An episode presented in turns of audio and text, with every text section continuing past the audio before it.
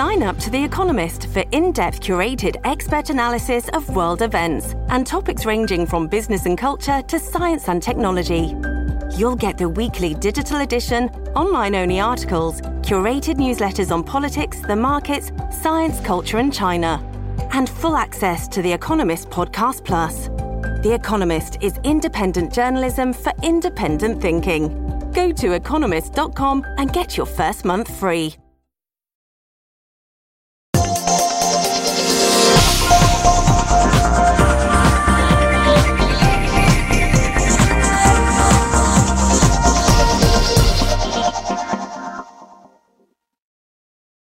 Hola, ¿qué tal? ¿Cómo están? Soy José Antonio Montenegro y esto es Globo Economía, hoy dedicando todo nuestro tiempo a analizar el recientemente aprobado Plan Biden de infraestructuras para Estados Unidos.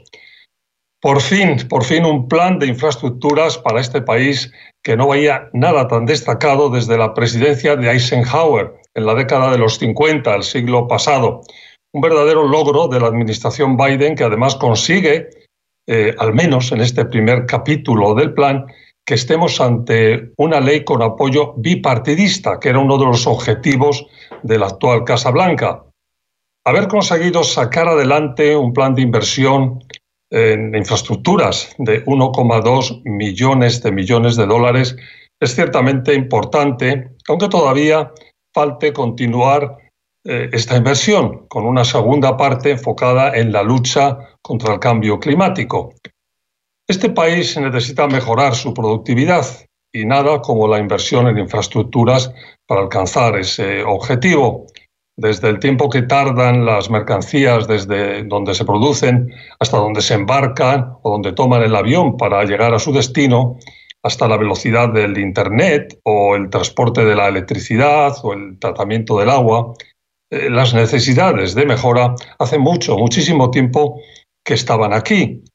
Cierto que este país es el más rico del mundo y que en comparación con otros muchos eh, sus infraestructuras son ciertamente envidiables, pero en términos de lo que puede hacerse y de lo que no se ha hecho por décadas, este era un capítulo eh, pendiente y urgente y que ahora parece que por fin ha iniciado el proceso de resolverse. Sobre todo, sobre todo si lo hecho no se queda ahí y vemos la llamada segunda parte del plan, en la que el enfoque pasa prioritariamente por las llamadas inversiones verdes.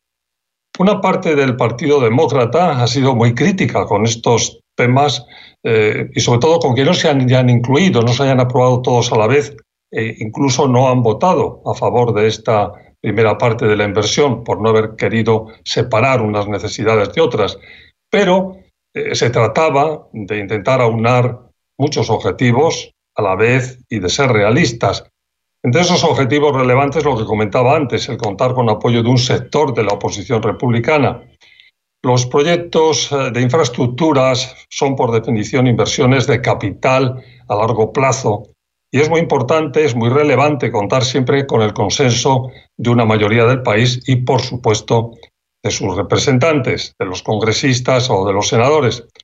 Pero pausa y entramos en detalle con la ayuda de mi invitado hoy, Federico Villalobos, socio de la consultoría Deloitte, especializado en financiación de infraestructuras.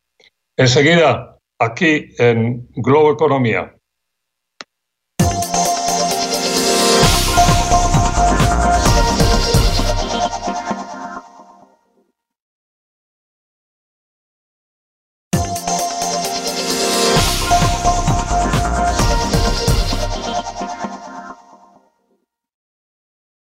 Hola de nuevo, como les decía hace un momento, mi invitado hoy es Federico Villalobos, socio de la consultora Deloitte, especializado en la financiación de infraestructuras y muy buen amigo de este programa desde hace mucho tiempo. Federico, bienvenido a Globo Economía. José Antonio, encantado de estar acá y de compartir sobre un tema de tanta trascendencia para Estados Unidos y para el mundo en general.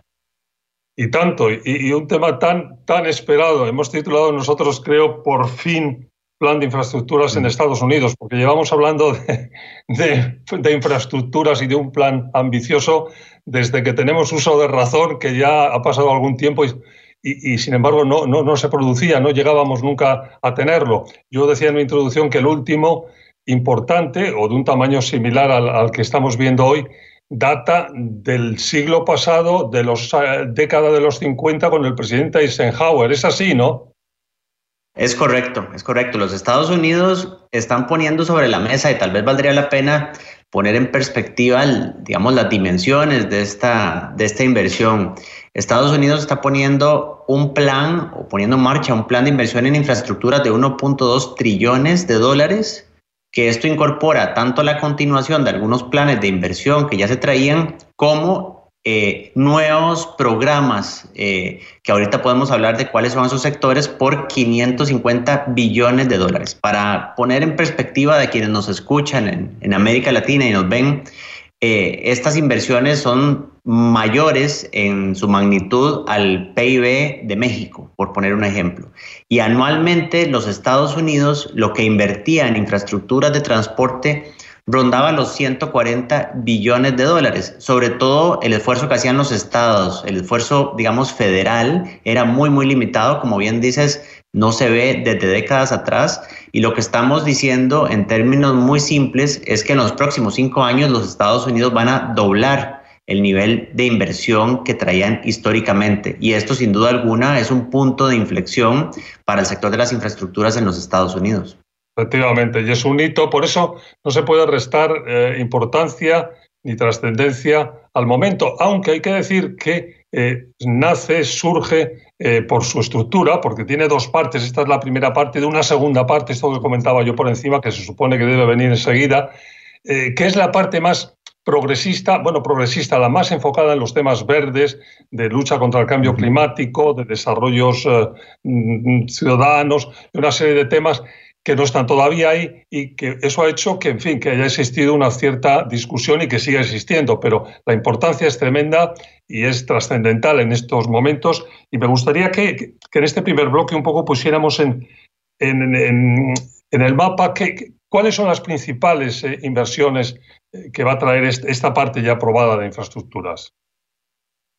Sí, claro. Vamos a ver, y creo que el punto que mencionas es muy importante. Eh, cuando hablamos unos meses atrás sobre el primera, la primera propuesta de este plan, se incluía ese, ese bloque duro de infraestructuras más un bloque, llamémoslo así, más innovador de qué es lo que consideramos como las nuevas infraestructuras. Lo que se logró, lo se logró aprobar eh, recientemente es lo que corresponde a ese bloque, digámoslo así, más duro eh, de lo que conocemos tradicionalmente como infraestructuras, pero como, como veremos ahora, sí considera algunos elementos eh, interesantes y nuevos para lo que tradicionalmente se ha hecho.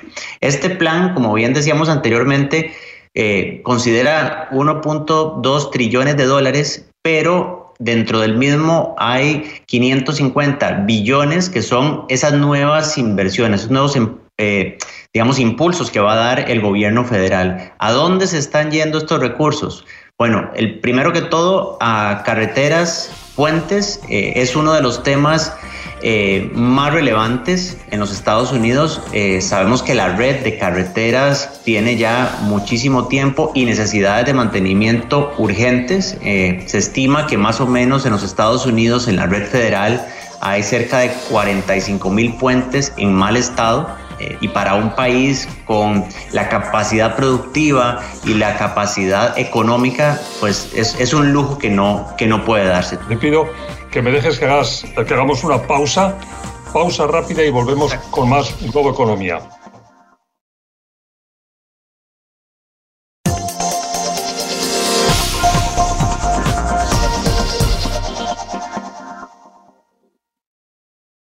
Estamos de vuelta, Globo Economía, hoy con Federico Villalobos, socio de la consultora Deloitte, especializado en financiación de infraestructuras. Estamos hablando del plan de infraestructuras recientemente aprobado en Estados Unidos por la administración Biden.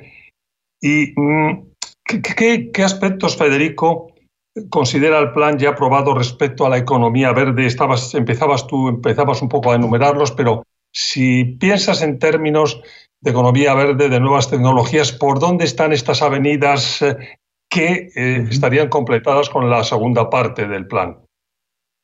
Sí, vamos a ver, se dan unos primeros pasos en este, en este plan que van, como decíamos anteriormente, número uno, por las inversiones en transporte público, que no necesariamente han sido la, la, norma de los Estados Unidos históricamente. Entonces ahí se da un cambio de paradigma en lo que es el transporte en los Estados Unidos.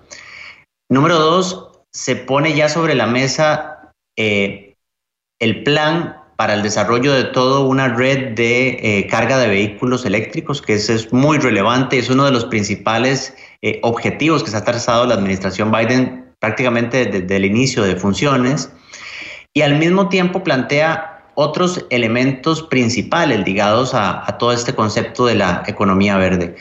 Eh, hay inversiones importantes referidas a lo que es la atención o mejoramiento de la resiliencia de toda la red de infraestructuras de los Estados Unidos y a esto nos referimos que todos estos embates eh, generados por el cambio climático, por la misma acción eh, de las actividades productivas del, del ser humano, puedan ser mitigados. Hablamos de inundaciones, del impacto que puedan tener sobre ciertas poblaciones vulnerables, ya hay un componente importante incluido dentro de este plan de infraestructuras y al mismo tiempo también se están direccionando recursos a lo que es el desarrollo de una red de transmisión, tanto nueva como de modernización, pues para todo el trasiego de, energías limpias.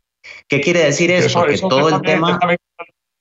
Federico, digo, déjame que salte ahí para subrayar esto, que este, tema de la, de la red es, es, tremendamente importante porque es una de las carencias el transporte, por ejemplo, para, para poder dar mm, amplitud y dar vuelo al tema de las energías limpias, es importante tener una buena red de transporte que pueda admitir ese tipo de energías limpias que no existe en condiciones en este momento, ¿no? Es correcto. Los Estados Unidos tiene eh, unas limitantes importantes en cuanto a su red de transmisión de energía y precisamente estas inversiones lo que van a permitir es poner sobre la mesa esas, esas arterias, esas avenidas, si lo podemos llamar así, para el transporte de energía que permitan que independientemente de la zona en la cual se desarrollen estas actividades de energías limpias, pues puedan ser eh, transportadas a todo el resto del país. Hay, hay un cambio de paradigma, como decías tú también, pero un cambio de filosofía de fondo, ¿no? Que, que, va a ser más y más visible en los próximos tiempos, tengo yo la sensación, ¿no? Totalmente, hay, hay un cambio y, y, lo importante de esto es que se está pasando del discurso a los hechos y los hechos se materializan en política pública y más aún en presupuestos públicos. Entonces aquí se está dando un cambio eh, muy, muy importante en los Estados Unidos. Número uno, como bien decía José Antonio, para cambiar esa cultura en la cual la ciudad no es la que ha modelado el transporte que requiere, sino es que tradicionalmente e históricamente es el vehículo el que ha modelado las ciudades que eh, tenemos actualmente en los Estados Unidos. Entonces es un, es un switch, digamos, es un cambio sumamente importante de paradigma y que como bien decíamos anteriormente, Todas estas tecnologías limpias de transporte, eh, tanto público como de vehículos eléctricos, tienen que estar ligadas y ahí es donde el plan eh, es, es, completo. Vamos a tener que ir a una pausa, nos vamos, cuando volvamos eh, hablamos del potencial que puede haber para el sector privado, obviamente gigantesco en este momento, y también del propósito final de esto que estábamos empezando a avanzar, de que no se trate de, mm, repetir las estructuras, las inversiones del pasado que son de hace un siglo prácticamente, sino que sean inversiones de futuro. Sean con nosotros Globo Economía.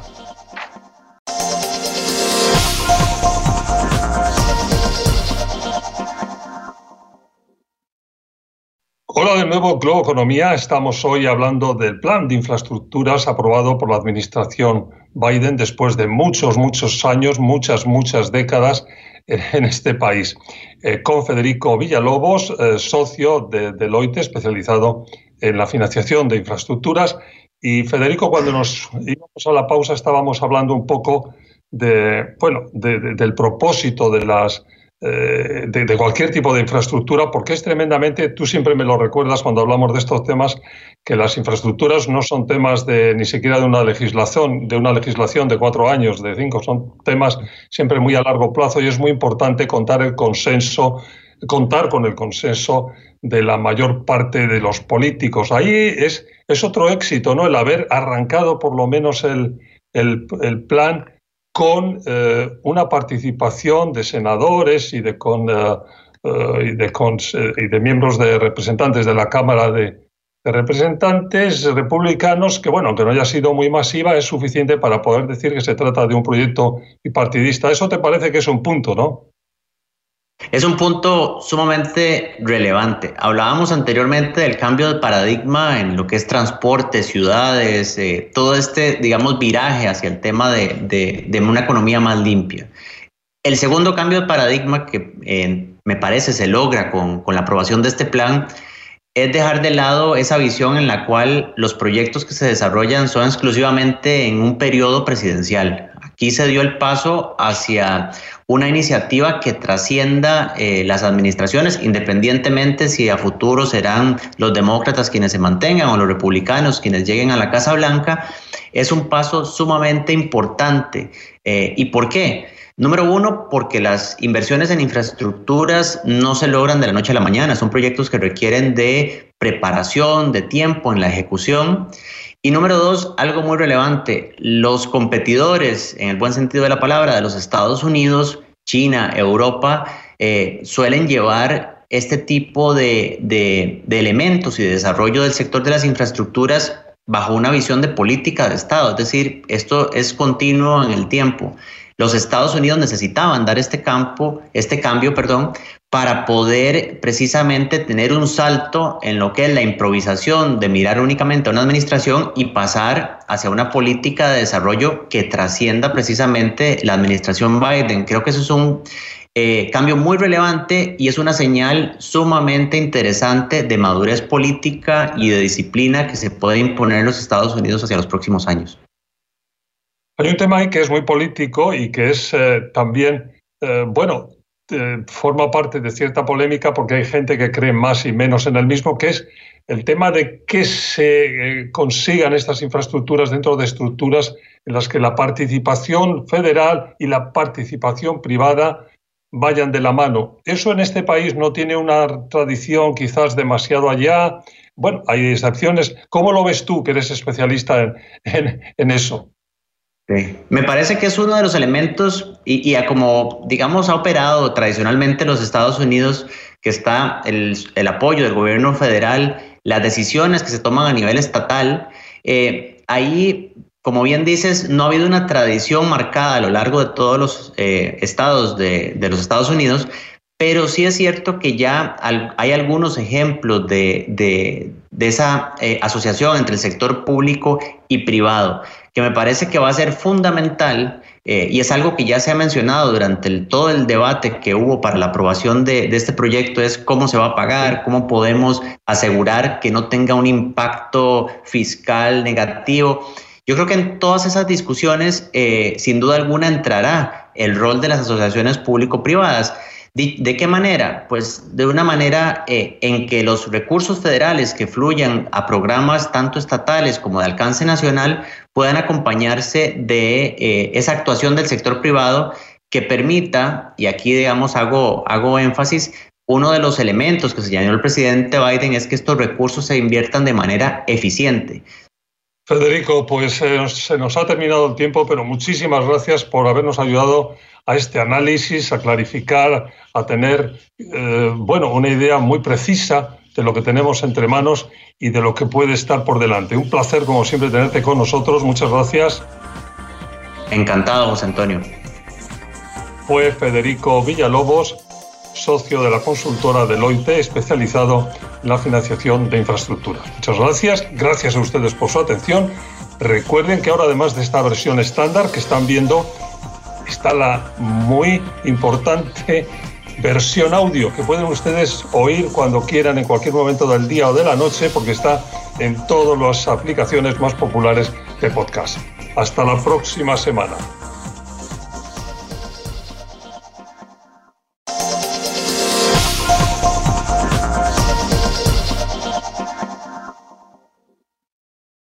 Hola de nuevo Globo Economía. Estamos hoy hablando del plan de infraestructuras aprobado por la administración Biden después de muchos, muchos años, muchas, muchas décadas en este país.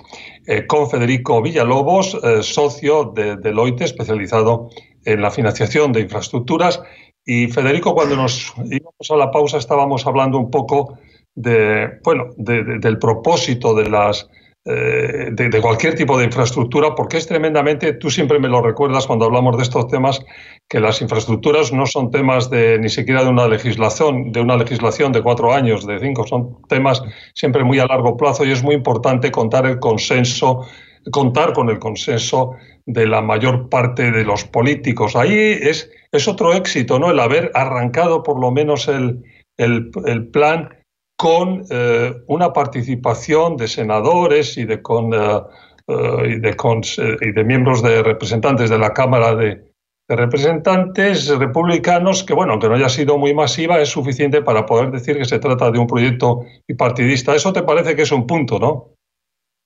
Es un punto sumamente relevante. Hablábamos anteriormente del cambio de paradigma en lo que es transporte, ciudades, eh, todo este, digamos, viraje hacia el tema de, una economía más limpia. El segundo cambio de paradigma que eh, me parece se logra con, con la aprobación de este plan es dejar de lado esa visión en la cual los proyectos que se desarrollan son exclusivamente en un periodo presidencial. Aquí se dio el paso hacia una iniciativa que trascienda eh, las administraciones, independientemente si a futuro serán los demócratas quienes se mantengan o los republicanos quienes lleguen a la Casa Blanca. Es un paso sumamente importante. Eh, ¿Y por qué? Número uno, porque las inversiones en infraestructuras no se logran de la noche a la mañana, son proyectos que requieren de preparación, de tiempo en la ejecución.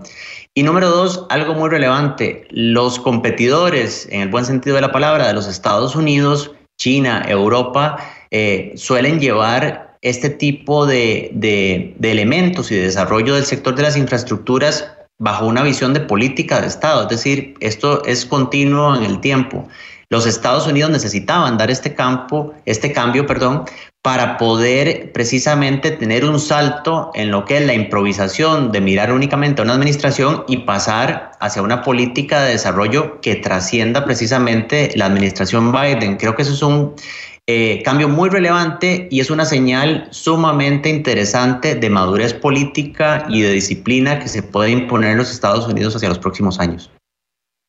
Hay un tema ahí que es muy político y que es eh, también, eh, bueno, forma parte de cierta polémica porque hay gente que cree más y menos en el mismo, que es el tema de que se consigan estas infraestructuras dentro de estructuras en las que la participación federal y la participación privada vayan de la mano. Eso en este país no tiene una tradición quizás demasiado allá. Bueno, hay excepciones. ¿Cómo lo ves tú, que eres especialista en eso? Me parece que es uno de los elementos y, a como, digamos, ha operado tradicionalmente los Estados Unidos, que está el, apoyo del gobierno federal, las decisiones que se toman a nivel estatal. Eh, ahí, como bien dices, no ha habido una tradición marcada a lo largo de todos los eh, estados de, los Estados Unidos, pero sí es cierto que ya hay algunos ejemplos de, esa eh, asociación entre el sector público y privado que me parece que va a ser fundamental eh, y es algo que ya se ha mencionado durante todo el debate que hubo para la aprobación de, este proyecto, es cómo se va a pagar, cómo podemos asegurar que no tenga un impacto fiscal negativo. Yo creo que en todas esas discusiones, eh, sin duda alguna, entrará el rol de las asociaciones público-privadas. ¿De, qué manera? Pues de una manera eh, en que los recursos federales que fluyan a programas tanto estatales como de alcance nacional puedan acompañarse de eh, esa actuación del sector privado que permita, y aquí digamos hago, hago énfasis, uno de los elementos que señaló el presidente Biden es que estos recursos se inviertan de manera eficiente. Federico, pues eh, se nos ha terminado el tiempo, pero muchísimas gracias por habernos ayudado a este análisis, a clarificar, a tener eh, bueno, una idea muy precisa de lo que tenemos entre manos y de lo que puede estar por delante. Un placer, como siempre, tenerte con nosotros. Muchas gracias. Encantado, José Antonio. Fue Federico Villalobos, socio de la consultora Deloitte, especializado en la financiación de infraestructuras. Muchas gracias, gracias a ustedes por su atención. Recuerden que ahora, además de esta versión estándar que están viendo, está la muy importante versión audio que pueden ustedes oír cuando quieran en cualquier momento del día o de la noche porque está en todas las aplicaciones más populares de podcast. Hasta la próxima semana.